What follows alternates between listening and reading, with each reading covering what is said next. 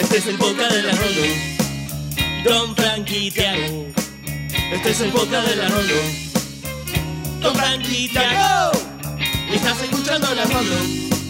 Y otra semana vamos a recordar el Cenicum que amás.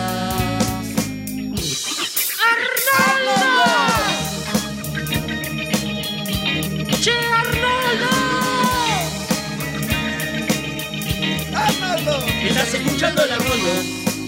Después de esto nos va a quedar cabeza de balón. Tiago. Frank Chablonzar. El Arnoldo Podcast.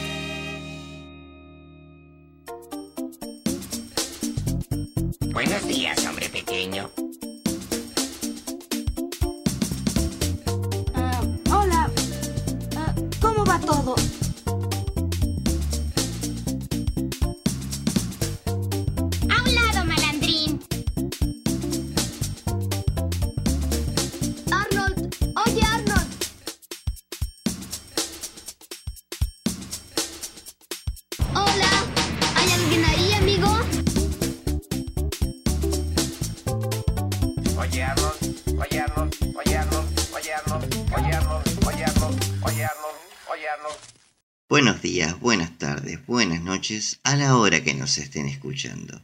Esto es el Arnoldo Podcast, episodio 33. Yo soy Tiago y estoy con mi compañero podcastero por excelencia, Frank. ¿Cómo andás, Frank? ¿Cómo va, Tiago? ¿Todo bien? Todo bien, todo bien. Acá eh, sintiendo la, la llegada de la primavera, entrando en calorcito. Ya empezó la primavera, pero ahora se siente realmente. Así que acá estamos ansiosos por analizar otro capítulo de Oye Arnold. Sí, ya se viene la primavera. Eh, en realidad ya empezó la primavera. Estamos en octubre. ¿Cómo pasa el tiempo, no? ¿Qué? ¿Estamos en octubre? ¿Cómo pasó eso? Sí, sí, sí. Bueno, hermosa tarde nos ha tocado para grabar este nuevo episodio del Arnoldo, así que mm, saludamos naturalmente a todos los oyentes. Del otro lado, nuestros fieles oyentes, nuestros queridísimos Arnoldos, que están siempre ahí comunicándose con nosotros, mandándonos mensajes, escribiendo y sobre todo comentando. Así que, ¿qué mejor forma de empezar que leyendo los comentarios del capítulo anterior? ¿Qué te parece? Me encanta. Vamos a comenzar leyendo los comentarios del episodio anterior.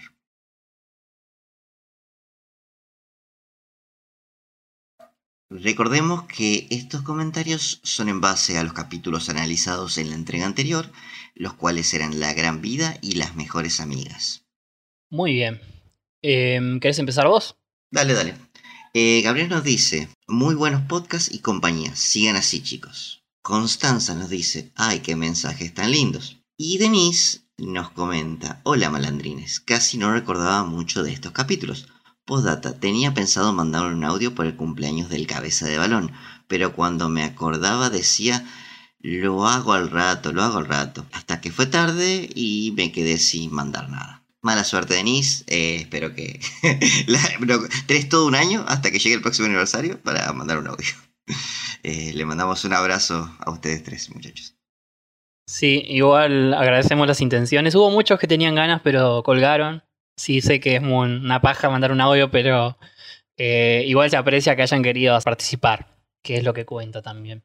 Como también cuentan la- las anécdotas eh, sobre relojes que tenemos acá. A ver, por ejemplo, Lucas nos dice, debo decir que como niño de los 90 y 2000, el tener un reloj digital con luz, alarma y demás cosas era algo muy buscado y generaba envidia. es verdad, es verdad. Después Esteban nos dice, me sumo a la, a la nostalgia de los relojes. Me acuerdo cu- cuando yo era chico, había uno que era súper caro y raro, que venía con grabador de audio y te traía un compartimiento para guardar caramelo. a la mierda. Grabador de audio y. Era el reloj del detective Conan, boludo. Le faltaba de nuevo la porquería para tirar y adormecer a tu tío. Tremendo reloj era ese, no sé de qué marca habrá sido. Y dice que recuerda que la pasó ahorrando para comprarlo y cuando fue a obtenerlo ya no había más. Y debe haber tenido una, una gran demanda ese, ese producto. Eran relojes guacos. Eran relojes guacos, se los quitaban de las manos. Bueno, Bueno, y Ninja Pony Rosa nos dice que se queda con el capítulo de la gran vida también y recuerda que un reloj que estaba muy de moda era uno que tenía minijuegos en las opciones. Onda, me vas a acordar a los, a los Tetris, a los... A los Tamagotchi, quizá. Sí, ay, mira, justamente dicen la anécdota. Yo pude tenerlo y nunca fui tan popular en la escuela como esas dos semanas antes de que llegara una compañera con un Tamagotchi y me opacara la fama. Me, acuerdo cuando recibí la notificación, leí este comentario, me, me- fue como, Same, te acompaño en sentimiento, hermana. En mi escuela no eran tan populares los Tamagotchi. O quizás es un poco más antigua, Ninja Pony Rosa, nunca lo sabremos, pero bueno, le mandamos un saludo a estos tres oyentes que nos han compartido sus anécdotas. Bien, tenemos un par de comentarios de gente que prefirió el capítulo de la gran vida por sobre las mejores amigas y vamos a leerlos. Primero Ramshit que nos dice la gran vida sin duda es el mejor capítulo de esta semana, la temática que aborda no la vi en ningún otro dibujo animado y me encanta que al final Gerald le encaje todos los relojes al chanta. Eh, karma, es verdad. Y lo recalqué la semana pasada. Es, es una temática un tanto atípica en las series animadas infantiles. Mónica nos dice, esta semana ganó el episodio de Gerald. Es verdad, nadie le enseña a los niños las consecuencias de caer en las trampas de vender Herbalife. Debería ser una materia en la escuela. es una lección sencilla y muy importante, de los temas diferenciadores del show. Nuestro querido Ignacio Dala comenta, esta semana me quedo con la gran vida porque sí, besitos. Cortito y al pie el muchacho. Simón, me quedo con la gran vida. Capitulazo que muestra una faceta nueva de Gerald. Este episodio hizo que me cayera 20 veces mejor la jugada que hace el señor Waco al final. Solo un loco no tiene un Waco. Y por último tenemos a Fuck, que dice que sin duda se queda con el capítulo de Gerald y que muy bueno el crossover que hicieron. Lo escuchó a las 3 de la mañana porque perdió el control de su vida. Eh, te acompaño en sentimiento, hermano. sí, recuerden que pueden escuchar eh, nuestro crossover con el podcast de Podría Ser Peor, de nuestro amigo Gabo. Si no tienen nada mejor que hacer, les recomendamos también que lo escuchen. Complementario a este podcast porque hablamos de Nicktoons. Eh, un saludo obviamente a todos los que comentaron a favor de, de la gran vida. Y déjame cerrar con eh, estos tres últimos que rescatan algo positivo del episodio de las mejores amigas. Que bueno, alguien tenía que hacerlo, ¿no? Por ejemplo, Juandi nos dice que se queda con la gran vida, pero a diferencia de mí, de yo, de moi, dice que le gustó la resolución de mejores amigas porque que se pongan de acuerdo juntando lo que a ambas les gusta eh, es simple, pero dice que no es algo que pedía complejidad. Y es súper entendible para los chicos. Eh, y está Odín de testigo, o sea, su pequeño, su retoño. Mm. Eh, puede ser, puede ser. Bueno, ¿cuántas veces pasó que los nenes se pelean y a los dos segundos ya están jugando de vuelta? Sí, sí, sí. Puede ser, puede ser. Emanuel acá eh, nos dice, el de Ronda y Nadine no es de los mejores justamente porque los personajes deben de estar entre los menos carismáticos. Eh, eso también es un, un punto también a, a evaluar. Ronda y Nadine no son de los más carismáticos, pero bueno, acá también dice, Ronda tiene sus episodios y creo que funciona dependiendo con quién se la complemente. Por ejemplo, con Arnold, con Curly o con Harold. Que es verdad también. Sí, eh, a ver, en el caso de que no tengan carisma, eh, puede aplicársele esa descripción. Ronda, no sé si carisma, pero tiene una fanbase bastante importante dentro de los fans de Arnold. La bancan mucho. Sí, sí, es más, la actriz de voz de Ronda fue una de las que volvió para la Jungle Movie. O sea, la convocaron como una de las actrices principales también. Eh, bueno, y por último tenemos a Felipe, siempre lo dejamos para lo último, pobre Felipe, que nos dice que se dio cuenta que en el episodio este, el de las mejores amigas, Arnold se asusta con la araña y es igual a lo que sucede con sus padres en la temporada 5 cuando entran a un templo y se asustan con las arañas. ¿Puede ser una continuidad? No sé. Bri- Brillante observación. Muy Eh, buena. eh, minuciosa. ¿Quién sabe? Puede ser, ¿eh? Así que bueno, así terminamos esta sección de comentarios. Les recordamos que si quieren que los leamos, lo único que tienen que hacer es venir a YouTube, dejarlo en la cajilla de comentarios y nosotros estaremos leyéndolos en el siguiente programa. Ahora, eh, habiendo dicho esto, podemos pasar a la columna semanal porque tenemos eh, buenas nuevas. Hablo Craig. Craig, welcome to the show. Hi, how you doing?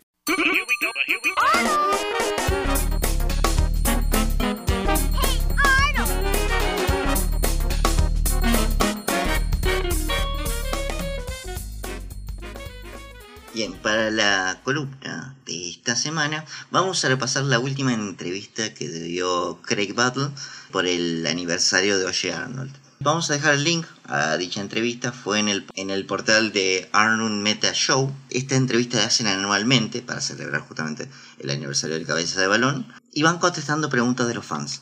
Hay mucha data que no teníamos previamente, así que si te parece Frank vamos a repasar un poquito eh, lo que nos dejó esa entrevista. Me parece totalmente genial. Vamos a empezar, dale. Estoy muy manija. Bien, eh, vamos a arrancar y sacarnos de encima un tema, no quiero definirlo como aburrido, pero como que es muy alienígena a nosotros. Hablan la entrevista hablando de un asunto bastante local, que es la posición de Craig sobre el correo en Estados Unidos actualmente, ¿no es cierto? Así es. Algunos que nos seguirán en Instagram y siguen a Craig en Instagram, los que está, la gente que está en Instagram, habrá visto que Craig sube un par de. está haciendo postales personalizadas y intercambiándolas por donaciones para el correo. Básicamente porque está haciendo. está en campaña mm, a favor de recaudar fondos justamente para el correo, eh, una institución allá en Estados Unidos que está siendo un poco bastardeada por Donald Trump y para la cual, bueno, justamente se están recaudando fondos para fomentar el voto por, por correo, ya que en esta situación de pandemia va a haber mucho voto por, por ese medio, digamos, ¿no? Y el movimiento está mm, impulsado justamente por un amigo de Craig, que es el cantante de Divo, que es eh, Mark Mothersbaugh, que es, eh, mm, también hizo música para Rugrats y para varios videojuegos. Este, bueno, él casi murió de COVID eh, en estos meses que han pasado. Afortunadamente se salvó y empezó esta campaña que se llama Postcard for Democracy, que básicamente consiste en un movimiento medio artístico donde cada uno puede mandar su postal, digamos, personalizada a, un- a tal dirección y todo esto se va a exhibir en un- una especie de muestra y además, bueno, se recaudan fondos y Craig está participando en esto. Dijo que, bueno, eh, él nunca se, se mostró como posicionándose políticamente, pero dice que estas son las elecciones más importantes de la historia, básicamente. Wow, polémica declaración. Igual él ya, no sé si previamente, pero al menos esta entrevista deja bastante en clara su posición. Sí, sí, sí. Ah, a mí ya me parecía bastante clara igual. Sobre todo viendo a Arnold. Pero bueno, podemos adentrarnos en las temáticas de la serie porque le hicieron varias preguntas sobre la serie, sobre la película de la Jungle Movie, sobre la sexta temporada, sobre los Pataki. Empecemos por la serie, a ver. La primera pregunta es, estaba relacionado a el último producto lanzado de la franquicia, el último merchandising, que lo mencionamos acá en este espacio, en el Instagram, que fue el soundtrack oficial de Arnold en vinilo. Si mal no me acuerdo, la empresa que eh, realizó esto era Enjoy the Records. Enjoy the sí.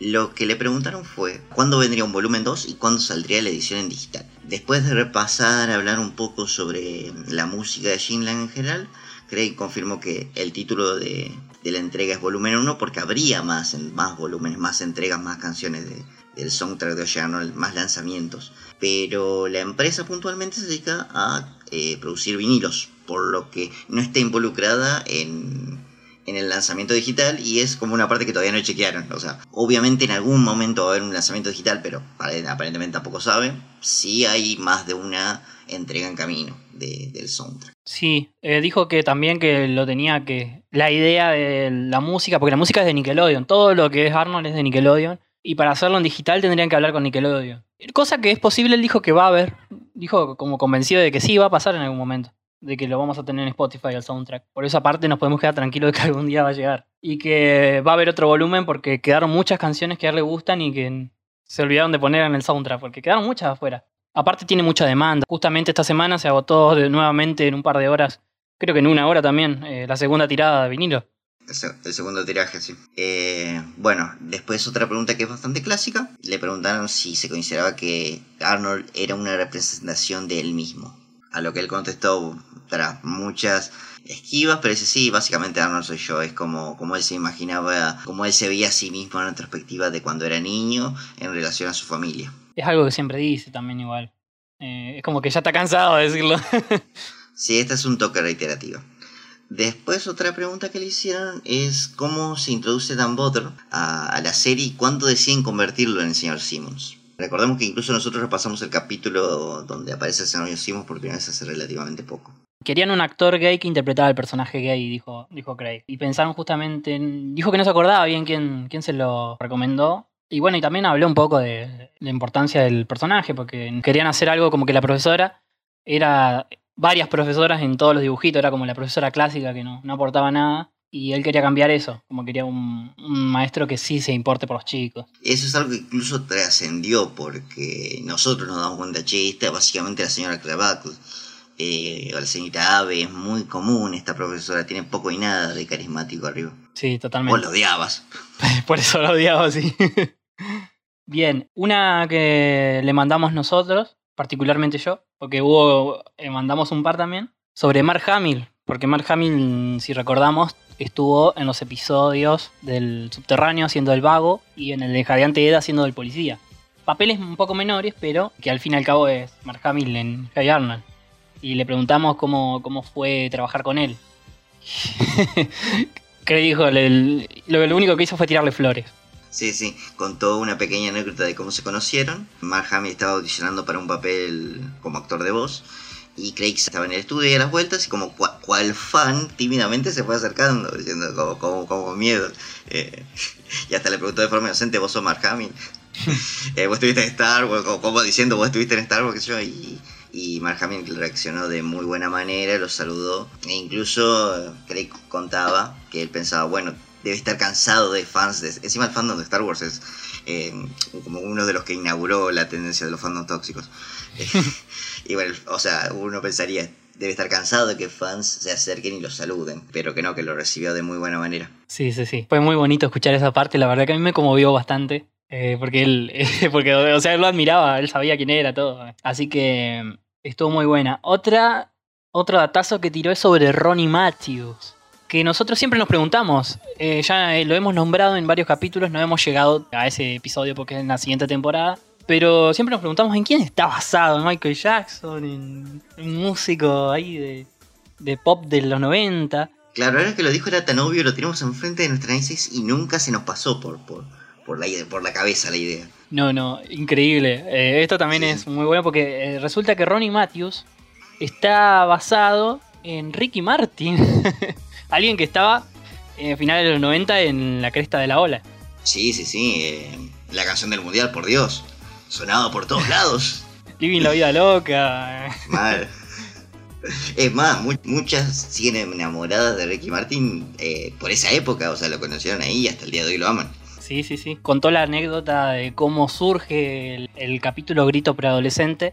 Y básicamente una de las del casting de voces eh, que se llamaba eh, Dawn Hershey. Ella era fanática de Ricky Martin y pidió exclusivamente que hicieran un capítulo donde Phoebe sea fanática de un artista latino para invitar a Ricky Martin a que hiciera la voz. No lo consiguieron porque, bueno, Ricky Martin estaba totalmente exacerbado de trabajo, de giras y no los iba a atender el teléfono, así que si lo escuchan ustedes en inglés al capítulo, que lo pueden, eh, dicho sea de paso, ver en nuestra página, eh, van a ver que es latino en la versión inglesa de Ronnie Matthews. Nunca se me hubiera ocurrido que Ronnie Matthews era latino. Para empezar el nombre. Y después también es moreno, pero no, no sé, no, me inspira latino. En un momento también una pregunta que le hicieron es si conocía al doblaje latinoamericano, el doblaje en español y también de algún otro, de algún otros países. Él nombra puntualmente a la Helga francesa, dice que le agrada mucho, eh, que también él eligió personalmente a la Helga latina, la que tanto llegamos a querer nosotros. Le preguntaron incluso también si era consciente de que acá en Latinoamérica le decimos el Arnoldo a veces. No, no al podcast, sino al personaje. Sí. El Arnoldo. Bueno, eso es algo que tiene su origen en, las, en el mismo doblaje de la serie, porque bueno, Helga lo llama así varias veces. Bueno, también hace una mención al doblaje de la película de Jungle Movie, haciendo una especie de, de- discúlpeme chicos, porque no se repiten las voces, pero yo ahí no tengo nada que ver. Y es que, y es que verdad que la empresa de doblaje no recuperó las voces originales de, de Arnold, de Jerry y de Helga para la película, quienes son los que más diálogos tienen. Y bueno, esto en eso obviamente no, nunca va a tener nada- nada que ver. No, pero dijo que eh, durante el rodaje de la serie original elegía las voces de otros países y la, la de Helga, la de nuestra Helga, la eligió él. Y la escuchó y la eligió, digamos. Porque a ellos siempre les mandan igual eh, para que elijan las voces. O por lo menos se pasaba en los 90, no sé si pasará ahora. Con los Simpsons pasaba también, que Sam Simons, eh, uno de los coproductores, elegía las voces. O sea, lo eligió Humberto él. eh, Sí, Matt Groening ha hecho, ha hecho un par de declaraciones incluso al respecto sobre las voces latinoamericanas. De igual forma, esta pregunta cre- creo que ya se la han hecho un par de veces, no de la misma forma, pero sí ha alabado, digamos, a, a las voces de otros países. A la latinoamericana le ha dedicado un par de palabras también. Creo que en un momento también se demostró sorprendido por cuánto afecto le tenían, digamos, a la versión latina de, de Helga. Sí, sí, sí. A ver, encima esa voz eh, se escucha en, no solo en un país, se escucha en un continente entero. Es muy Sí, importante. Aparte, los latinos somos ruidosos, cuando algo nos gusta lo hacemos saber. Sí, sí, totalmente. Bueno, después, sobre la temporada 6, vamos a despejar todas las dudas sobre la posibilidad de una temporada 6. Eh, incluso él remite y en un momento dice, recordemos, est- esta charla se hace una vez al año para el aniversario de Arnold y él incluso dice, tuvimos esta misma conversación el año pasado y la situación no ha cambiado. No hay planes para una sexta temporada. Lo más próximo que se sabe es que se acerca el reinicio de Rugrats y eso puede abrir el paraguas a varios proyectos que sean regresos de series. Entre ellas puede estar Arnold, pero nada ha cambiado desde el año pasado, no hay nuevas noticias, no hay confirmación de nada, depende de Nickelodeon. Así es. Y le preguntaron por la posibilidad de, de los Pataki también, es otro tema. Ella había dicho que no tenía pensado los Pataki, que si vuelve es con una sexta temporada, pero le preguntaron sobre esto de Comedy Central, que también está reboteando Daria, está reboteando... Este, and Butthead. Beavis and eh, Butthead. y bueno, la, ahora se canceló, pero la versión de Ren y Stimpy en teoría iba a ir para Comedy Central. También. Entonces le preguntaron, Recordemos que Comedy Central es un canal de Viacom, empresa que es propietaria de Nickelodeon. Por lo tanto, todo lo que le pertenece a Nickelodeon le pertenece a Viacom. claro. Entonces le preguntaron a Craig que si ahora había pensado presentar los Pataki en Comedy Central, ya que es un canal donde, que va orientado a adultos y el público de Arno es adulto y todo cierra. Presentar los Pataki a Viacom, que es de Nickelodeon, o sea que, que es dueña de Nickelodeon, y todo puede quedar ahí en familia. Eh, A lo que dijo que sí, es una buena opción y que eh, podría ser. O sea, no, no cerró del todo la puerta, dijo que podría ser, que lo pensaría, pero que por ahora, bueno, no hay nada, nada concreto, nada, todo suposición. Eh, para ser más correcto, sus palabras fueron, este, ese sería el camino que podría tomar o debería tomar, creo que cambia un par. Pero no confirma nada, la verdad.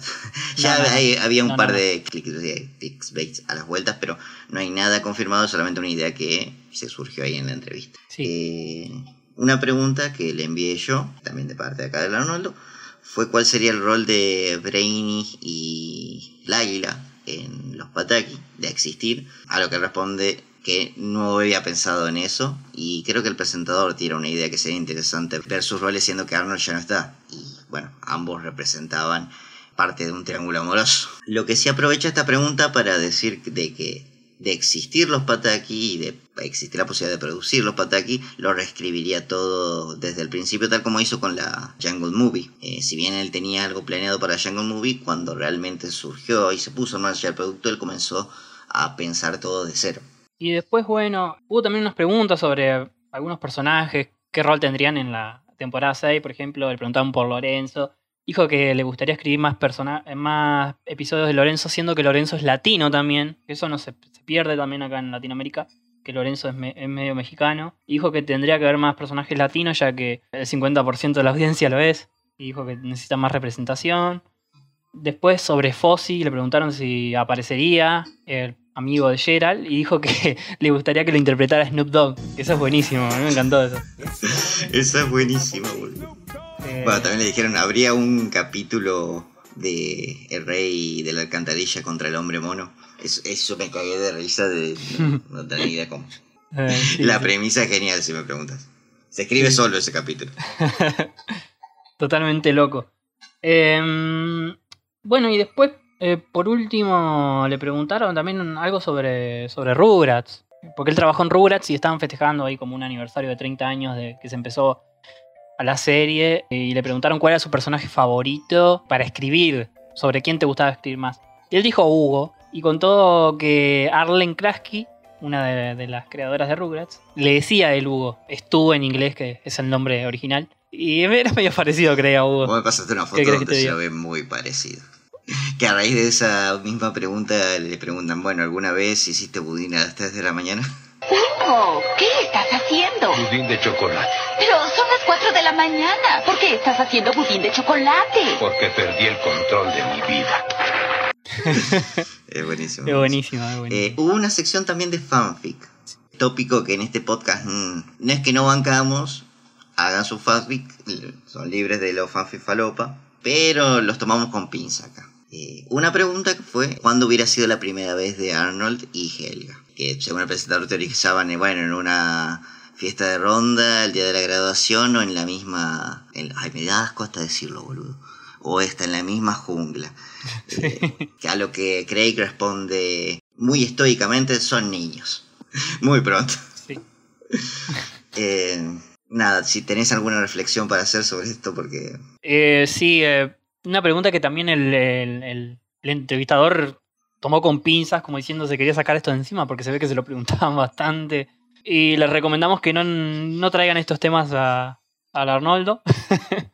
Son niños, es verdad, como dijo Craig, son niños. Es una serie para niños y está bien que los fans de Arnold somos todos viejos ya, pero sigue siendo una serie para niños, muchachos. Caramba, por favor. sí, sí, sí. Así que lo vamos a mantener en el nivel de la infancia. Después también le preguntaron cómo hubiera sido la infancia de Bob y Miriam. Más concretamente lo que, pregun- lo que preguntaron es eh, si el padre de Bob hubiera sido la misma clase de padre que es él hoy día.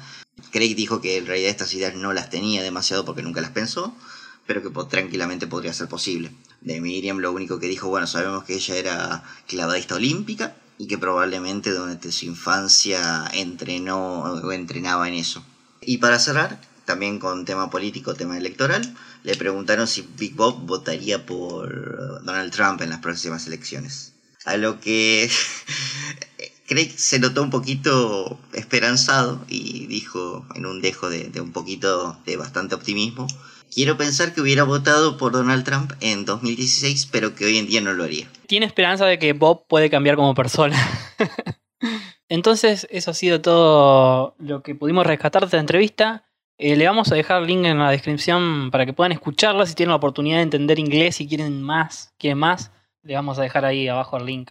Ahora, si te parece, Tiago, habiendo terminado la columna, eh, vamos a pasar a los capítulos de esta semana. ¿Te parece? Pasemos a los capítulos de esta semana. Take care, everybody. Be well, man. Stay safe. It's a crazy world. Cross your fingers. You know, maybe maybe 2021 will be so much better than this. We can only hope. Bye.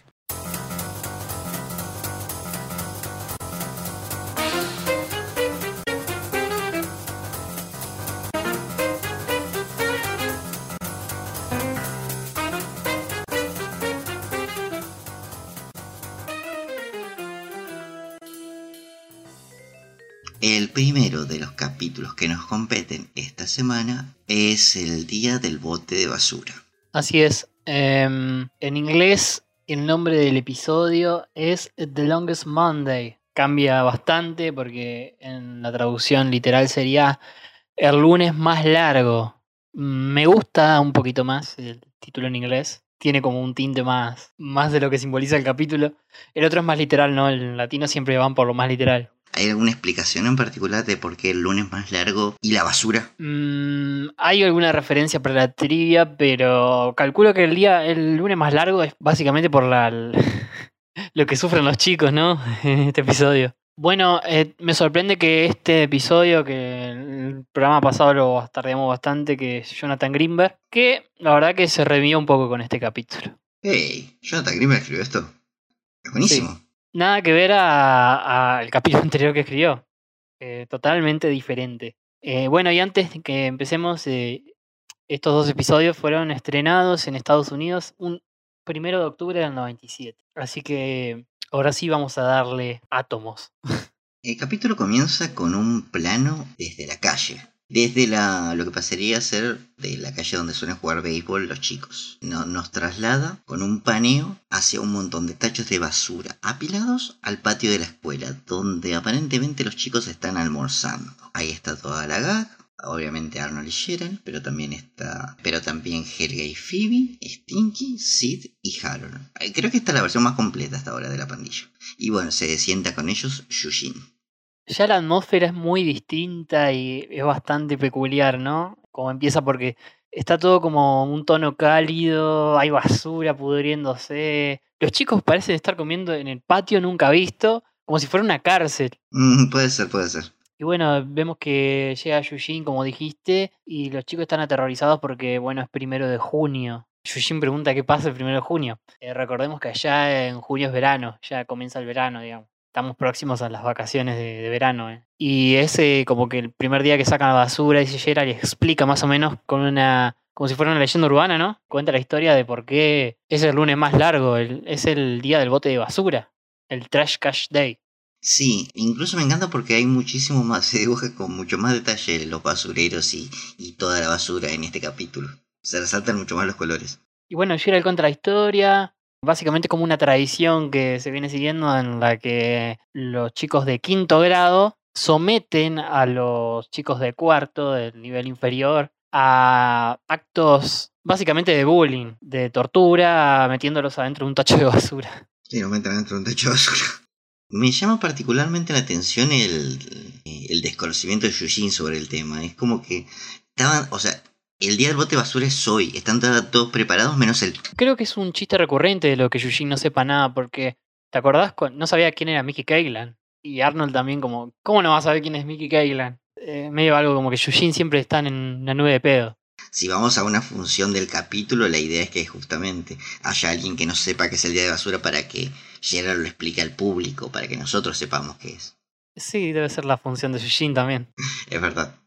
Eh, los chicos básicamente acuerdan que se van a mantener juntos durante el día de la basura y van a intentar zafar de esa todos juntos. Y se nos presenta un personaje nuevo en un entorno, no en un entorno nuevo, pero sí en un lugar nuevo. Parece un rincón oscuro de la escuela. Y están un montón de pibes notoriamente más grandes que nuestros protagonistas, eh, sentados arriba de los casilleros, están todos sonrientes con cara de malo. Y en el centro está Vulcan, nuestro querido Vulcan, con un bote de basura y un maniquí, tratando de enseñarles a, su público la mejor forma de tirar a un chico de cuarto grado dentro del basurero. Estos son los chicos de quinto grado. Sí, eh, como una escena muy tétrica. Me recuerda mucho a la película esta de, de Warriors, no sé por qué. Esa onda de, de los suburbios de Nueva York, todo ahí, todo medio de pandilla, ¿viste? Lo que pasa es que ahí parecería que está en una especie de callejón dentro de la escuela, eh, totalmente oscuro, iluminado por una sola entrada. Sí, es como el gimnasio. Yo a mí me recuerdo los casilleros de un gimnasio, parece, no sé. Yo pensaría que están en el gimnasio. Mm, puede ser. Pero bueno, eh, vamos a hablar un poco de, Wol- de Wolfgang porque tiene una historia muy particular, Wolfgang, porque el personaje en, en el idioma original está interpretado nada más y nada menos que por eh, Arnold, o sea, el Arnold de la temporada pasada, por este Toran Caudel, que fue Arnold durante la primera temporada.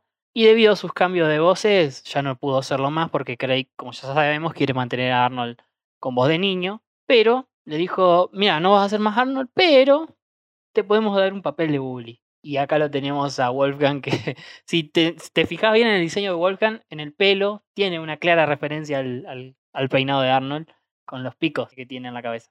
Sí, sí, sí.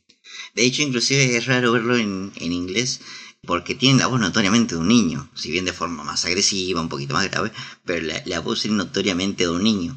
Queda un poquito más piola de, de manera irónica porque es enorme, eh, es rudo, pero con esa voz y ciertas expresiones puede notar más malicia que maldad, puede ser un poco más travieso que malvado. En el latino le pusieron la voz directamente de un adulto, rasposa y queda mucho más como un delincuente, como un villano. Sí, aparte es macizo, tiene como un pecho así que no parece un chico de quinto grado, parece un uno de 18. Sí, es un gorila. Igual todos los de quinto son por lo menos una cabeza más alta, todos parecen adolescentes, más que, más que un año mayor, más que chicos de 10 años. Sí, lo mismo, lo mismo habíamos dicho de, de Connie María, ¿te acordás que parecían chicos más grandes? No parecían, de sexto. Eh, pero bueno, están todos como ya como una especie de, de tribu ahí como festejando que va a empezar la cacería, qué sé yo. Mientras tanto los chicos están en el aula, todo oscura, como que no está el profesor, están como que todavía no empezó la clase, como que se reunieron todos un poco antes. Y Arnold tiene un plan, que me encanta porque el plan de, Ar- de Arnold es ir a la casa de él, ¿viste? es un hijo de puta ese Arnold. Esto me, me causa gracia porque yo veía este capítulo y pensaba, está bien, día de basura, todo lo que quieras, pero yo llego a invitar a toda mi aula, a mi casa, sin preguntarle a mi vieja, me recaga trompadas. sí, sí, sí. Y bueno, tiene como un recorrido, tramó ahí un recorrido, un mapa. Como que primero pasar por llegar hasta la florería y después de la florería esperar para ir hasta la casa, que queda cerca, algo así, ¿no? Y bueno, todos quedaron ahí. Y después llega un momento eh, donde acá ya te remarqué que hay una escena reciclada, más o menos, como eh, la del reloj, eh, que nos muestra toda el aula esperando que la hora, que es básicamente una escena reciclada de- del capítulo de la lista. Solamente que le pegaron al, al director Simmons en vez de la señora, la señora Slovak. Vos me pasaste eso y yo no lo podía creer, boludo. Es tan copy-paste de los 90, boludo. No, no, no. Hay un trabajo. Hay un trabajo de, de, afano ahí, de reciclemos cuanto podamos, pero nos hace laburar igual. Sí, sí, es como que en Arnold. A ver, cuando lo veíamos no se notaba nada, pero al verlo ahora, ponerle. Le podés poner pausa, todo, te fijas bien, hay bastante reciclaje. Se ve que eh, no andaban bien con el presupuesto. o intentaban ahorrar lo más posible, en realidad. Hay que ahorrar plata de algún lado. Este, y bueno, em, llega la hora, toca el timbre. Es como que toca el timbre y se suspende toda presencia de adultos. Cambian totalmente las reglas del juego en el mundo. eh, no hay autoridad y el mundo queda solo dispuesto para los chicos de cuarto y los chicos de quinto. No hay más nada. No hay más nada. Aparte me encanta porque salen y Arnold dice, recuerden el plan, nos mantenemos juntos. Pero dan dos pasos, se encuentran con Vulcan y se cuentan que están todos rodeados por los chicos de quinto grado. Y ahí Harold grita, sálvese quien pueda y se, se va todo al carajo. Eh, los chicos empiezan a corretear de acá para allá, algunos los agarran y los meten en tacho de basura, entre ellos Corley, a Joey también lo meten en un tacho de basura y vemos que le tiran un tacho de basura arriba. Y bueno, algunos logran escapar, entre ellos Nadine, Stinky creo que escapa por ahí, eh, se mete en un, adentro de un casillero. Hmm. Stinky lo que hace es meterse él mismo en un tacho de basura para zafar. Sí, en inglés dice algo como, uh, qué ironía o algo así. Ahí siempre con sus reflexiones Stinky. Bueno, Sid, Arnold, Gerald y Yushin logran eh, escabullirse por una suerte de sótano de, de la escuela, mientras miran en el patio a través de una ventana la masacre, como todos los chicos más pequeños son tirados a la basura por los de quinto grado. No están a salvo demasiado tiempo, porque lo que pasa es que cae Harold perseguido por dos pibes y tienen que salir corriendo también de ahí. Sí, y acá comienza, como, como te digo, la atmósfera es como esta persecución y es como que te metes adentro y sentís el miedo de que te capture un chico de quinto grado. Yo me acuerdo que veía este episodio y como que, ay, por favor, ¿cómo van a escapar de esta? ¿Viste? Era como que te metía adentro de esa situación. Esa claustrofobia ahí, esta... Oh, me pregunto cómo y Lisa saldrán de esta. Y bueno, se les mete estos chabones en el, ahí en el sótano en el, en el que estaban. Eh, logran escapar, pero Sid es capturado. Y me encanta que vemos la sombra de Sid siendo echado a la basura. A los gritos, unos gritos terribles de sufrimiento. Y Arnold diciendo, es tan bueno. Después de esto, eh, los chicos ya se salen del territorio escolar. Pero son avistados justamente por Wolfgang y por Edmund, que es el secuaz de, de Wolfgang durante toda la serie. Eh, ellos escapan por un callejón que dicho sea paso son Eugene, son Harold, Arnold y Gerald. Eh, los ven y se encuentran en el callejón con un tremendo, una pared ahí de tablones, eh, con púas y dice, Gerald, ¿cómo carajo vamos a salir de este callejón sin salida? Pero justamente Arnold encuentra un hueco donde meterse, lo destapa y, y se mete ahí, pasa Gerald y aparecen Wolfgang y Edmund, los logran ver y se apuran a entrar. eh, me encanta porque Harold lo sacrifica a Yojin básicamente porque lo tira para pasar él. Mal ahí Harold, mal ahí. Y Yujin es capturado. Es capturado mientras lo ven como lo tiran. Y Vulcan, yo le digo Vulcan, pero no Wolfgang con W, pero bueno. Eh, se agacha, los ve a través del hueco y cual Jack Nicholson a través de la puerta, siguen ustedes. Los tres restantes salen corriendo. Halo ya se había ido a la pija. eh, y se meten a un autobús. A lo que los pibes se sienten a salvo. Dicen, bueno, ahora solamente tenemos que esperar. Y el colectivo nos va a llevar directo a casa. Pero ven que en el fondo hay tres pibes de quinto grado. Que nos están mirando fijo. Y van los tres hasta donde está Harold. Ahí Arnold toca para que se frene el, el bondi. Y salen corriendo. Sí, medio que como que Harold le- cuando se frenó logró escaparse de su asiento, los pisó, pero se le cierra la puerta en la cara y queda como atrapado en el autobús y ya sabemos qué destino va a correr. Tremendo, es muy terrorífico, boludo, este episodio. Es muy genial. Eh, bueno, Ahí caen Edmund y Vulcan persiguiendo a Gerald y a Arnold hasta que los vuelven a perder en otro callejón. Ahí vemos que se metieron en la alcantarilla. Siempre me pregunté cómo carajo hicieron para meterse en la alcantarilla tan rápido, boludo. Y encima es la, can- la alcantarilla más limpia que he visto en mi vida. Sí, sí, es verdad. Igual eh, eh, también tiene eso de películas de terror, de, de por ejemplo ese cambio de plano imposible, o mejor dicho, de salida imposible, donde justamente estás, a- atrapado en una habitación, entra el asesino, no está ahí la víctima, sino que ya se había escapado y muestran una rejilla. Eh, vos decís, ¿cómo concha se metió ahí tan rápido? Bueno, logran salir a, ahí como a un basurero, un depósito de basura. Y se encuentran con, con Park. Que en este, en este episodio le cambiaron el nombre, le pusieron Herb, no sé por qué. Y es el refugio que habían nombrado en cuando estaban planificando la, huida. Que habían dicho que bueno, se podían refugiar en lo de Park. Que tenía como un refugio ahí. Especialmente construido para esta ocasión, para este único día del año, ¿no? Totalmente preparados estaban. Bueno, y entran al refugio que tiene. Están Gina, están Curly ahí comiendo. Está Stinky con Ronda haciendo. Está poniendo una curita, no sé, algo así. y aparte lo están bañando a Yujin. Eh, Yujin tiene un comentario ahí como que seguro para el sábado se me va el olor, dicen. Y damos ayuda psicológica a las víctimas. Me encantó porque, o sea, Harold ya se teletransportó, o sea, ya estaba ahí. Llegó antes que, que los otros dos, inclusive. Sí, sí.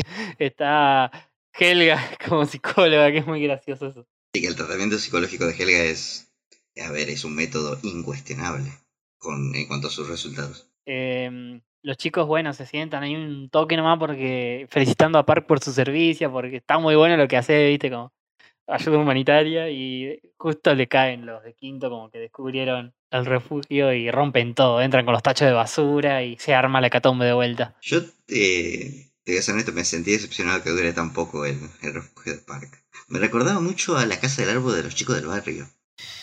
Sí, es muy esa onda. Bueno, eh, vemos que los chicos de quinto invaden el, refugio, por lo que todos tienen que salir corriendo de vuelta, cada uno por su cuenta, sálvese quien pueda. Y quedan nuestros protagonistas, Arnold y Gerald, totalmente solos. Eh, están a mitad de camino del refugio, que es la casa de Arnold. No- no ya no saben cómo zafar, hasta que aparece un nuevo- otro nuevo personaje. Aparece este personaje con una capucha, narigón, unicejo, peticito, que al principio en la sombra y después lo, lo- lo llama en el callejón y les dice, ustedes se quieren escapar, yo los puedo ayudar. Y les pide algo a cambio primero, ¿viste? Es como re misterioso este personaje. Y también tiene una onda ahí media eh, que se la sabe toda. Sí, sí, sí. eh, básicamente lo que dice, bueno, yo los puedo sacar de aquí.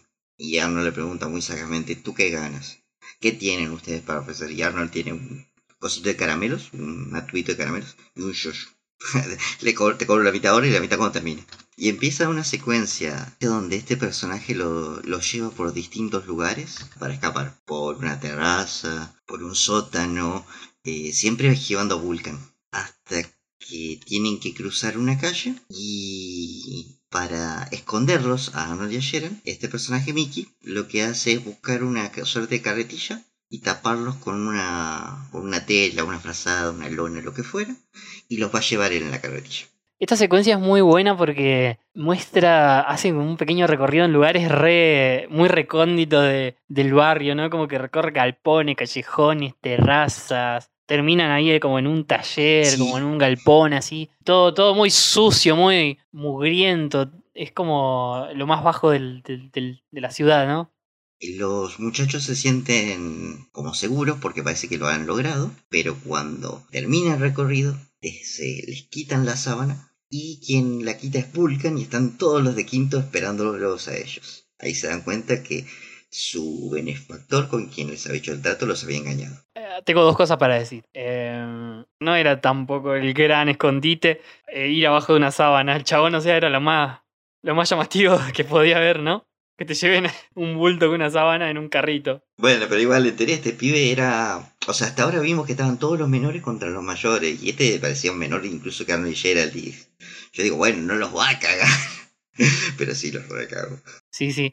Y bueno, y. A ver, recuerdo, recuerdo cuando vi este capítulo de chico, o mejor dicho, ahí sentí que descubrí lo que era la traición viendo este, este episodio. Dije, qué hijo de puta, nunca me lo hubiese imaginado de vos, una persona que recién acabo de conocer. que dice encima, no me dice la comadreja por nada. Resultó ser el, el mismísimo Judas. Él era el impostor. Bueno, acá también me encanta porque eh, cuando ya no hay escapatoria, cuando ya están a la merced de, de Vulcan, Arnold intenta su última jugada, que es re- re- recurrir al razonamiento, recurrir a, a la bondad del otro. Que esto tenemos un audio de esto, ¿no es cierto? Así es. Y ahora ustedes, es hora de ir a la basura. Mm, Espera, espera, tú no quieres hacer esto. ¿No? No, si nos arrojas a la basura, solo estarás continuando con un ciclo de violencia que seguirá durante generaciones. Pero hay otra opción. Una opción visionaria. ¿Sabes? Si terminas este ritual loco, serás recordado por años y años como el defensor de los débiles, como el chico justiciero, el procurador de la paz.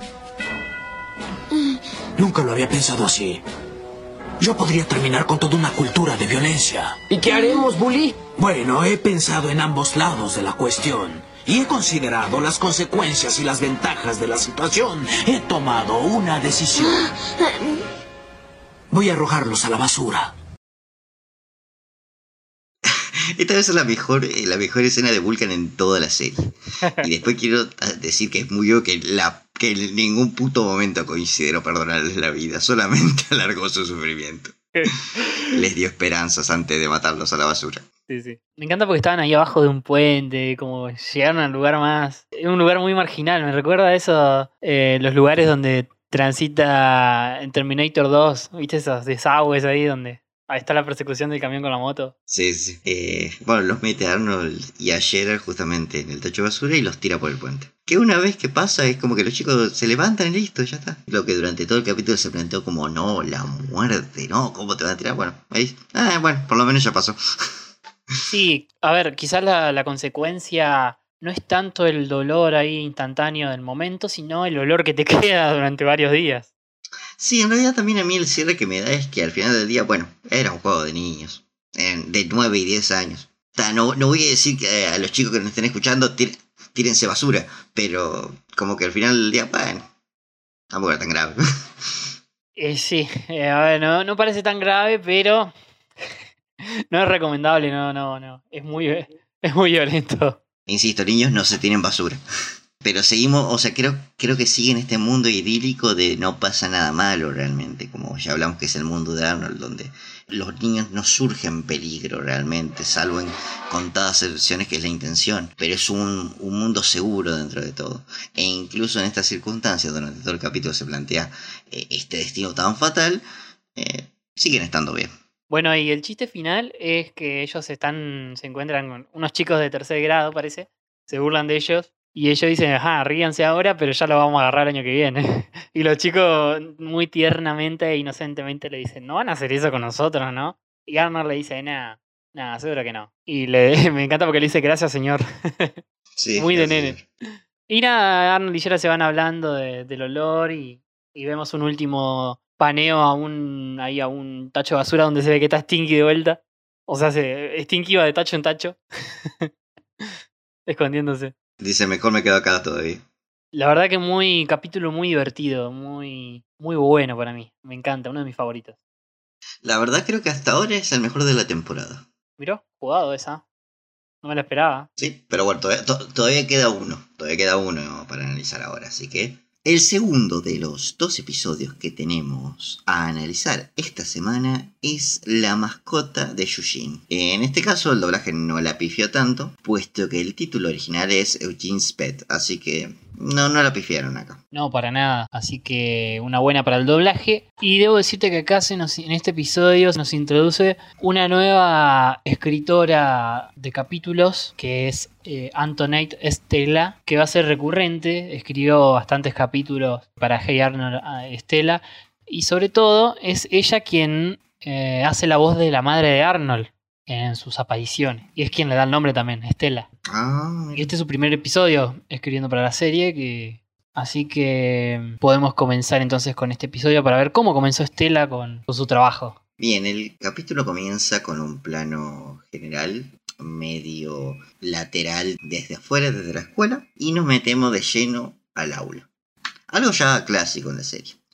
Y vemos que está el señor Simmons en clase haciendo una suerte de exposición individual de cada alumno. Está Yushin hablando de las mascotas que ha tenido, que menciona que pasó por varias mascotas, un perro que escapó, un gato que lo arañaba y un conejo que le daba pesadillas. Pero que recientemente había tenido una nueva mascota, que hace seis meses que la tiene y que no le había pasado nada malo, que es un pequeño pez que él tiene dentro de una pecera, un pez dorado, que me encanta porque habla de él con tal cariño, con tal cariño, me encanta el, porque eh, el señor Simons está encantado con, con la exposición de Yushin de fondo. Y nada, habla sobre lo especial que es para su vida, de, de que hace trucos, cuando en realidad lo único que hace es nadar. De hecho, Helga medio que lo baja en la realidad. Sí.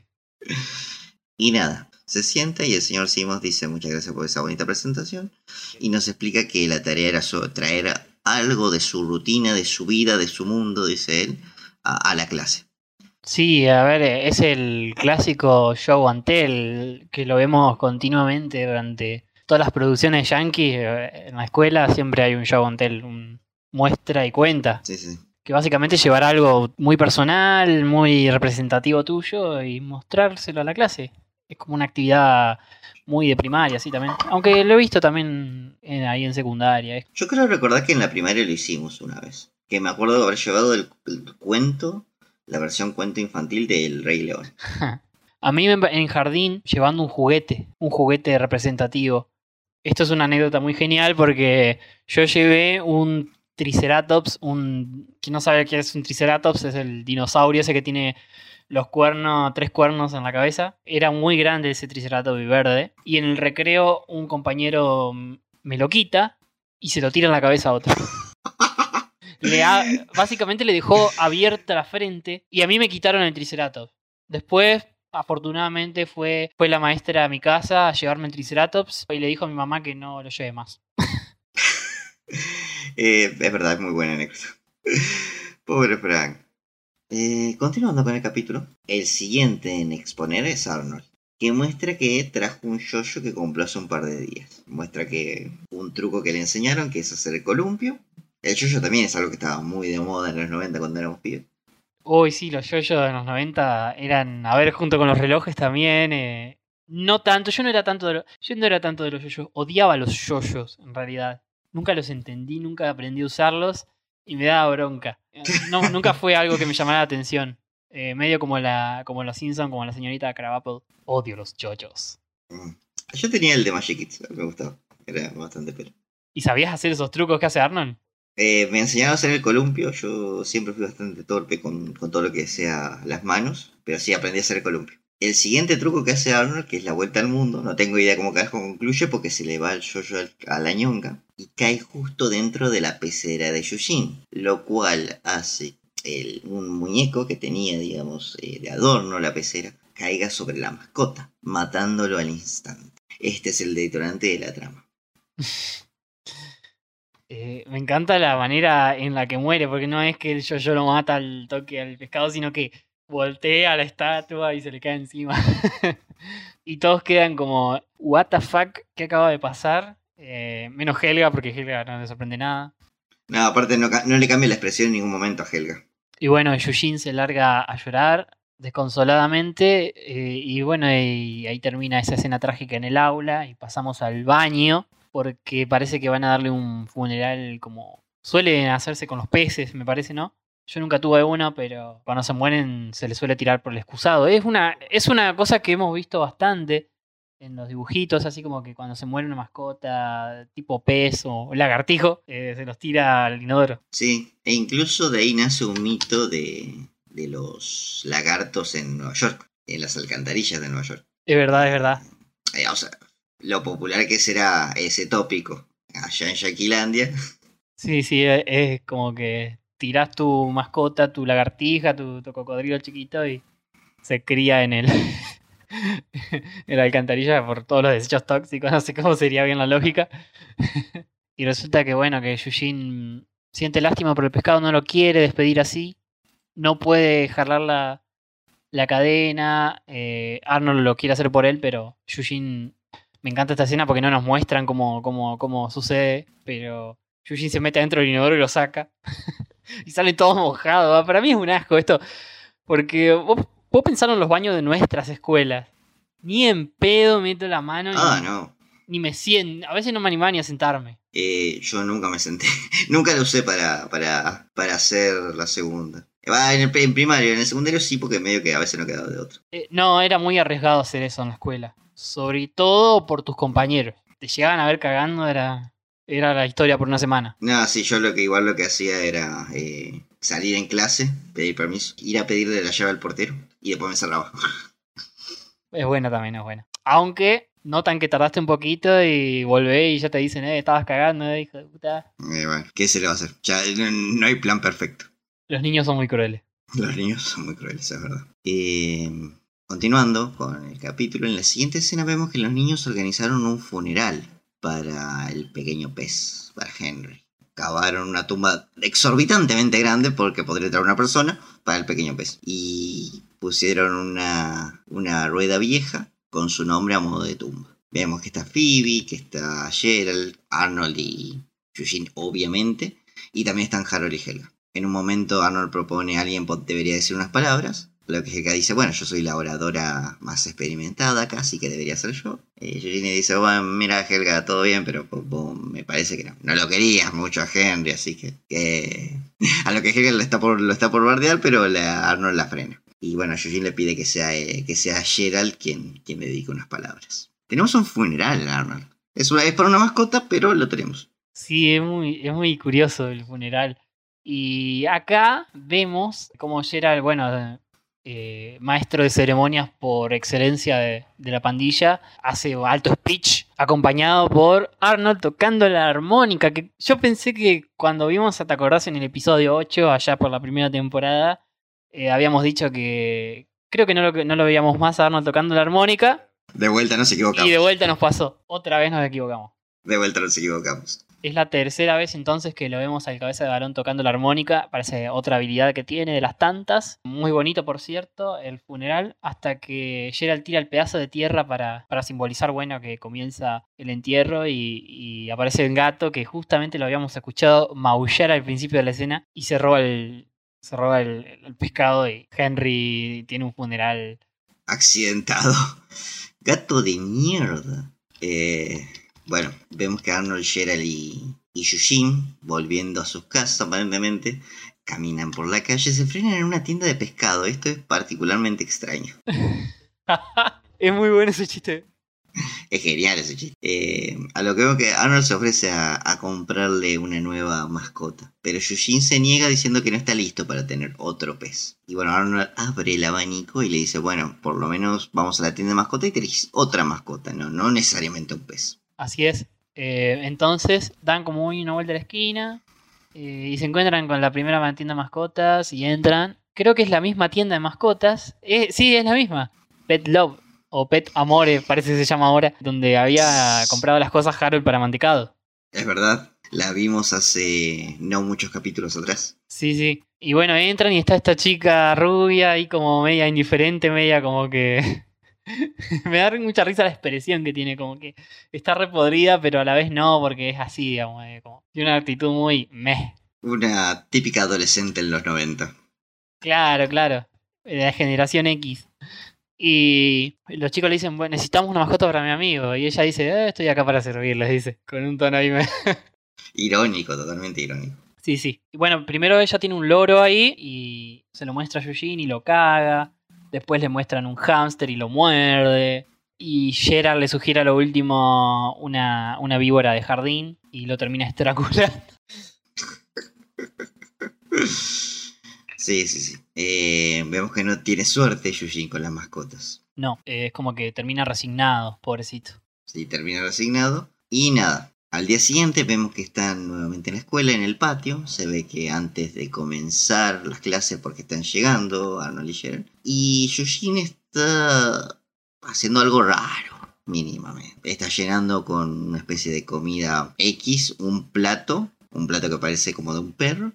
Y tiene una pelota y un collar al lado. Y vemos que está acariciando el aire.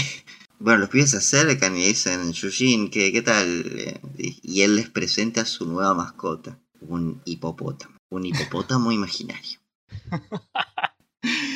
Ay Dios, qué risa esta, esta escena porque Le hizo un plato con el nombre, ¿entendés? O sea, la dimensión, lo, lo lastimado que estaba Yujin, que decidió proyectar su, su deseo de mascota en algo invisible. Si acá ya le chifla el moño. No, no hay otra expresión, pobre Yushin. Nada, suena la campana y entran a clase. Arnold le dice, che, Yushin, ¿no vas a entrar a clase? Y dice, no, eh, Herb no, no entra, me voy a quedar con él. Y se queda jugando con, con el hipopótamo invisible a la pelota, o sea, le tira la pelota y espera que vuelva. Y comienza a llover y es aún más triste porque está Yushin sosteniendo bajo la lluvia un paraguas, intentando taparle la lluvia a algo que no está ahí. Sí, sí. Escena que, que se larga a llover es una escena que remite al episodio de la bicicleta. ¿Te acordás que también se le largaba a llover? Sí, sí, sí, totalmente. Por Yujin. Eh, bueno, volvemos a, al barrio. Eh, hay una escena reciclada acá. eh, no sé si la viste de, de Operación Contra Ruth. Que cruzan por el terreno baldío donde era el- la, la feria de queso. Y cuando van caminando por ahí, y se encuentra con, con Yujin que está pegando carteles porque se, se le perdió el hipopótamo. El hipopótamo. Dice que masticó su correa. Ya es otra cosa. Es más, me encanta la, la sinceridad de Arnold, que es que dice, yo creo que no estás bien, creo que deberías hablar con tu mamá. Esa frase, a ver, creo que de chico no me, me entraba y me salía por el oído. Hoy me resulta muy fuerte decirle, eh, decirle eso a una persona. Sí. Y eh, a modo de chiste, Yushin le responde, no, a mi mamá no le gustan los hipopótamos.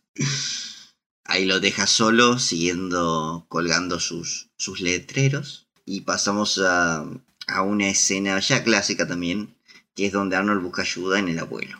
Ah, a ver, Arnold quedó preocupadísimo por el asunto de Yujin, tanto así que no quiere comer. Eh, no es que le pide ayuda directamente, sino que justo están cenando.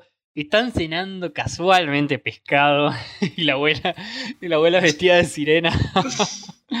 y le sirve un pescado entero ahí como una merluza, no sé qué mierda están comiendo. Y el abuelo le dice, che Arnold, ¿por qué no comes? "Eh, ya no me gusta el pescado, le dice Arnold. "Eh, seguro es uno de tus problemas juveniles, le dice el abuelo. Y le cuenta el, problema con Yujin y el abuelo le da un consejo que básicamente es, eh, ¿qué va a hacer? Tiene mala suerte. Eh, Lo único que podés hacer es ser un buen amigo para él y nada más. Y no subirlo a un avión. Y no subirlo a un avión. Consejazo, ojo. Sí, aparte también está el chiste ahí de Oscar que le, que le quiere robar la comida.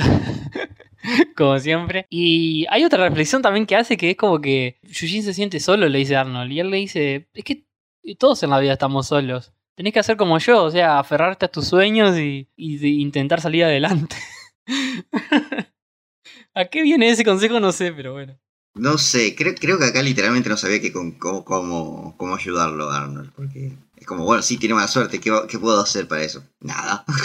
Esta también es un tópico que después se repite en un par de capítulos, que es que la mala suerte de Yushin parece ser más culpa de Arnold a veces que de él mismo. Sí, de verdad. Sobre todo en el, eh, me acuerdo en el, en el capítulo del cumpleaños también. Es como, Arnold siente que tiene que darle algo a Yujin siempre, ¿viste? Como que se siente culpable por la mala suerte de él. Y, y no, Yujin es un, es un salado que va a hacer. Como todos dicen, es verdad, tiene mala suerte. Y justo el tema este de los sueños que dijo el abuelo, de aferrarte a tus sueños, da pie para la siguiente escena, que es un sueño bastante loco de Arnold. eh, que está buenísimo que se retome un poco esto de los sueños de Arnold. eh, los sueños extraños de Arnold que tenía en la primera temporada esta vez más subacuáticos, ¿no? Sí, que incluso si hacemos memoria, uno de los primeros era justamente con Yushin, cuando estaban en el jardín. Es verdad. Bueno, en este sueño Arnold está buceando, aparece el pescado y como que le se rompe la pecera, el pez se le mete adentro del pelo, se infla, es loquísimo el sueño, está muy bueno. Eh, Es una de las secuencias de sueños Sí, más sí. piola que, que hemos visto, me parece a mí. Y se le infla el pelo, sale un pescado con Yujina arriba de él, saludándolo y Arnold queda con todo el pelo lacio, largo, así como... Muy flashero y muy bueno, está muy bueno. Y Arnold se despierta, Arnold se despierta y tiene la idea que resolverá el problema de Yujin, aparentemente. Así es. ¿Qué resuelve Arnold? Regalarle una mascota que no pueda ser víctima de su mala suerte. Por lo que ahora nos encontramos en el acuario. Hay también un par de escenas recicladas. Todo- casi toda. Sí.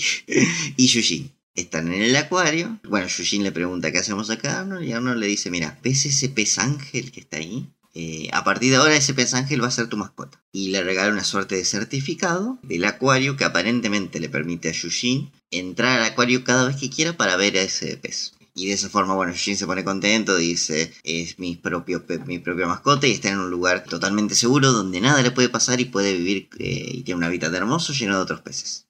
Y hasta lo bautiza. Le pone de nombre Ángel. No es muy imaginativo, pero bueno. Sí, y cuando Yujin está ahí parloteando, eh, contento por el regalo, cuando se da vuelta aparece un tiburón, porque ya vimos que ese estanque es muy diverso, donde están todos los peces, conviven tiburones, focas, de todo. Aparece un tiburón y se come a Ángel sin que Yujin lo vea. Me encanta la expresión de los chicos como la puta madre. La cara de Arnold es mortal porque me hace acordar la cara de Charlie Brown cuando, cuando hace la cara de bu- es buenísimo. Y le dice a Gerald no digas nada. Y bueno, Yujin dice dónde está el pescado y el- se fue para se fue para allá atrás, le dice Arnold. Y así concluye el capítulo con bueno, una, una toma ahí de los peces nadando. Porque son un montón en realidad, es como que puede ser cualquier ángel. Eh, en realidad es una moraleja medio extraña porque es como que, a, a ver, no se resuelve nada, no se resuelve nada, o sea, sigue teniendo su mala suerte y la va a seguir teniendo siempre. Pero lo importante es que Arnold nunca se dio por vencido y lo intentó ayudar a mano poder. Fue hasta las últimas consecuencias para ayudarlo. Eh, no se quedó a la primera. Exactamente. Y eso es algo como que durante estos días han destacado bastante con los mensajes que nos mandan de, de eso, de que Arnold te enseña como que siempre a dar lo mejor para, para el otro, ¿no? Para ayudar. y este es un claro ejemplo, este episodio. Totalmente. Es, un capítulo. Hace rato que no veíamos un capítulo de, de. Debo confesar, yo solía creer que eran más. Ahora descubro que en realidad no, no son tantos. Sí, siempre nos parece que, o sea, todo en retrospectiva parece que es un montón, pero son momentos puntuales, como las escenas de Brainy, como habíamos dicho, determinados momentos puntuales. A mí me encantan los capítulos de Yujin, son muy buenos y todavía quedan bastantes. Hay uno más esta temporada, que Yujin se vuelve malo, que también está buenísimo, que explora otro aspecto de Yujin, eh, pero este me gusta bastante. Y no sé con cuál te quedas de estos dos. Eh, me voy a quedar con el día del, el día del bote de basura. Es divertido más no poder. Sí, me parece que gana esta pulseada. Aparte tiene mucho la onda de... mm, A ver, eh, ya hemos visto que como que se rompen un poco las reglas y se, Arnold por ahí se transforma en un detectivesco y en eso se transformó en una película ahí media de thriller psicológico que está muy bueno. Y... Ah, pero este episodio también me gusta un montón, el de Yujin. Ambos aprueban la prueba de Selma, vamos a decirlo. La prueba de ser. sí, para mí también lo apruebo. Si te parece, habiendo concluido este capítulo, podemos pasar a la trivia. Bueno, vamos a pasar a la trivia del episodio.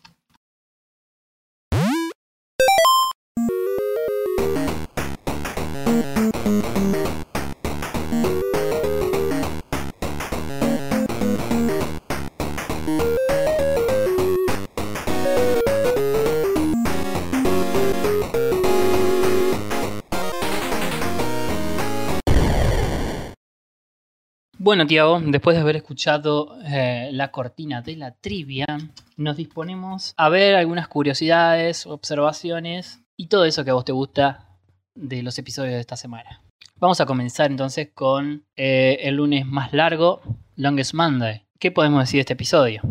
Hay algo curioso que dice Yujin, eh, Yujin no, Sid, sobre la tradición esta del día de bote basura. Dijo que es una tradición de tres años. O sea, ya tenía bastantes generaciones, no tantas, pero lo cuenta como si fueran, viste, un montón. Después, el nombre del capítulo, The Longest Monday, parece ser una referencia a un libro, un libro llamado The Longest Day, el día más largo.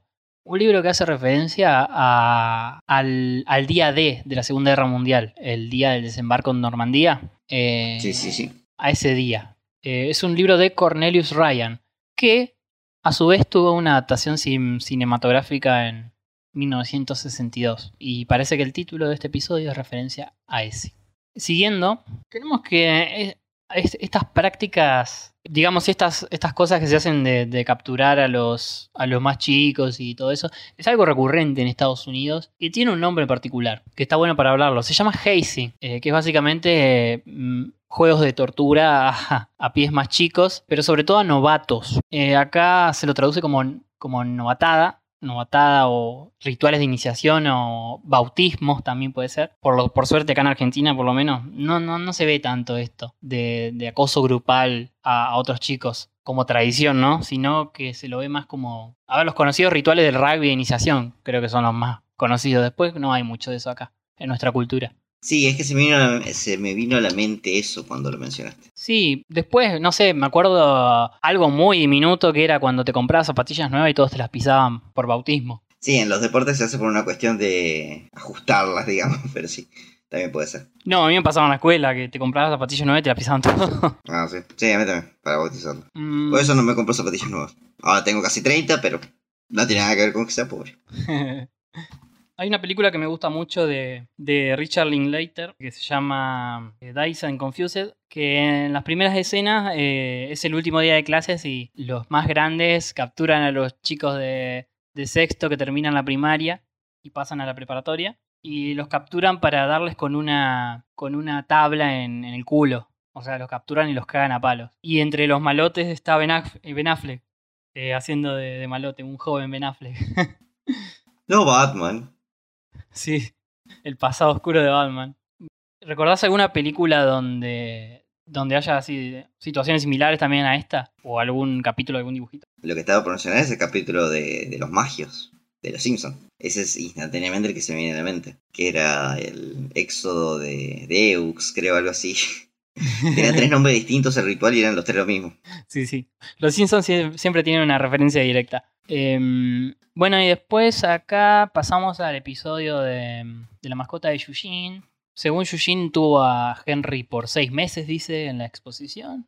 Después, Arnold tocando la armónica. Al parecer toca una canción bastante conocida, que es O Shenadoa, es la melodía. Es una canción tradicional de folk americana que solían cantar los navegantes de los ríos, del río Missouri. Una canción muy tradicional, como que la puede tocar cualquiera. eh. No sé con qué canción la podemos comparar ahora de Argentina, no sé si tenemos ese folclore de canciones tradicionales de, de navegar. Mm, no, la verdad no se me ocurre. No se me ocurre ninguna. Hay muchas canciones de, de cultura popular que terminan siendo cánticos marítimos o cantos de- cánticos de trabajadores que no tienen derecho de autor justamente por eso, porque son canciones que, surgieron de un contexto en específico, se terminan masificando y después agarra a un artista y, y la, la convierte en una canción per se. El que más recuerdo, bueno, es el de la manita dolca, que si vos ves, te- si te acordás de esa canción, estaban en Beetlejuice y la autoría original de esa canción no, no tiene, era una canción que cantaban unos esclavos cuando trabajaban cultivando bananas en el siglo XIX. Con estos cánticos marítimos pasa algo parecido, cantos de los esclavos mientras remaban, eh, hay varios y no hay una autoría de estos. Así es, y bueno, la de Arnold parece ser una de, estas canciones, como vos decís, tradicionales sin autoría. Mm, La verdad que yo pensé que era una canción así como random, digamos. Eh, es la tercera vez que vemos el acuario. ¿Te acordás que lo habíamos visto obviamente en visita al acuario? Y la segunda vez había sido en la huelga de maestros. ¿Te acordás que habían ido un rato ahí? Que había una profesora que Sí, nunca sí. más la vimos. no sé quién era. Que estaba trabajando ahí. Sí. Em, algo que me llamó, una, una observación que me llamó la atención es que Arnold mata al pez con el yoyo y eh, justamente en el capítulo anterior le había dado su yoyo a, a la, a, la, a la comadreja. Es verdad. Es verdad. Eh, igual dijo, este yoyo, el latino dice, hace, hace unos días que tengo este yoyo. Así que se ve que se compró otro yoyo después de que se lo dio a la, a la comadreja. Sí, sí, sí. Eh, cuando Yushin está presentando el, eh, su pez a la clase, viste que Helga le dice algo ahí, es como que le dice el doctor Cousteau, le dice. Y es una, es una referencia a Jacques Cousteau, que era un oficial naval francés, explorador e investigador, eh, muy famoso. Creo que él tenía unos un, inform- un infomercial, me parece. Creo que él como que tomaba unas vitaminas o algo así, no me acuerdo bien. O un batido. ¿No te acordás vos? Eh, no, la verdad es- desconozco totalmente. De hecho, te iba a preguntar a qué se refería ella con Doctor Cousteau. Y Él era un buzo, era muy famoso. eh, Escribió varios libros, ganó un par de premios, reconocidísimo en el ambiente científico más que nada. Em, no, el que yo digo no era Jacques Cousteau, era Jacques Lalanne. Jacques Lalanne era un chabón ahí que como que siempre rompía todos los desafíos que le, se proponía, todos físicos, ¿no? Como de levantar Esa típica, viste, del chabón que se hace todo para vender un. para venderte una máquina de hacer ejercicio y levanta personas en la calle Claro. o esas cosas así. es todo un mundillo ese del de los infomerciales. Sí, habré colgado sí, viendo eh, en, algunas, en algunas mañanas, viste, porque más, siempre cuando te levantás temprano y prendés la tele hay un infomercial. Es verdad, es verdad. Eh, sobre todo en Fox los dan muchos. Sí, todos esos canales como de películas a la mañana no tienen programación y, y qué sé yo, es preferible a- al logo de Canal 13, porque Canal 13 como que se terminaba programación y te ponían el logo, me acuerdo. Y no había nada más. Hasta que empezaba el zorro a las 11 de la mañana, No. creo. Qué grande el zorro. Sí, sí, sí, creo que lo sacaron el zorro. No, Eh, una- El mundo necesita el zorro. Sí, el zorro era como el chavo de, de Canal, de Canal 13. Del tre- O de los Canal Simpson 13, de, de Telefe. 13. Eh, sí, es. No sabemos qué poner, ponemos eso y lo peor de todo que la gente lo mira. sí, sí. Mi abuela le gustaba, siempre lo ponía para comer. Ahora ya no, porque ya no hay más zorro. Mi abuela está viva, por, por lo menos. sí, ya me habías asustado. Eh, así que bueno, así termina con esta. Con este pequeño segmento nostálgico la trivia de este episodio. Y por ende termina eh, este episodio del Arnoldo, el número 33. Y ya estamos a mitad de temporada. Sorprendentemente, ¿cómo pasa? ¿Me podrás decir eh, qué hay la semana que viene? Los capítulos para la semana que viene son cuarto grado contra quinto grado y Gerald se muda. No pasamos mucho tiempo sin el antagonista de esta entrega, sin Vulcan. Y después también tenemos otro capítulo que es un toque similar a la gran vida. Pero bueno, ya los hablaremos la semana que viene. Oh, me encanta, me encanta, me encanta. El de. No recuerdo mucho el del fútbol, pero me acuerdo que aparece, aparece Torval. Torvald. Cre- Creo que es su última aparición en casi que toda la serie. Y el de, la- el de Gerald me encanta, es uno de mis preferidos. Pero bueno, eh, entonces eso, eso tenemos para la semana que viene, así que nada, podemos ir a la cortina. Pasemos a la cortina de cierre, por favor.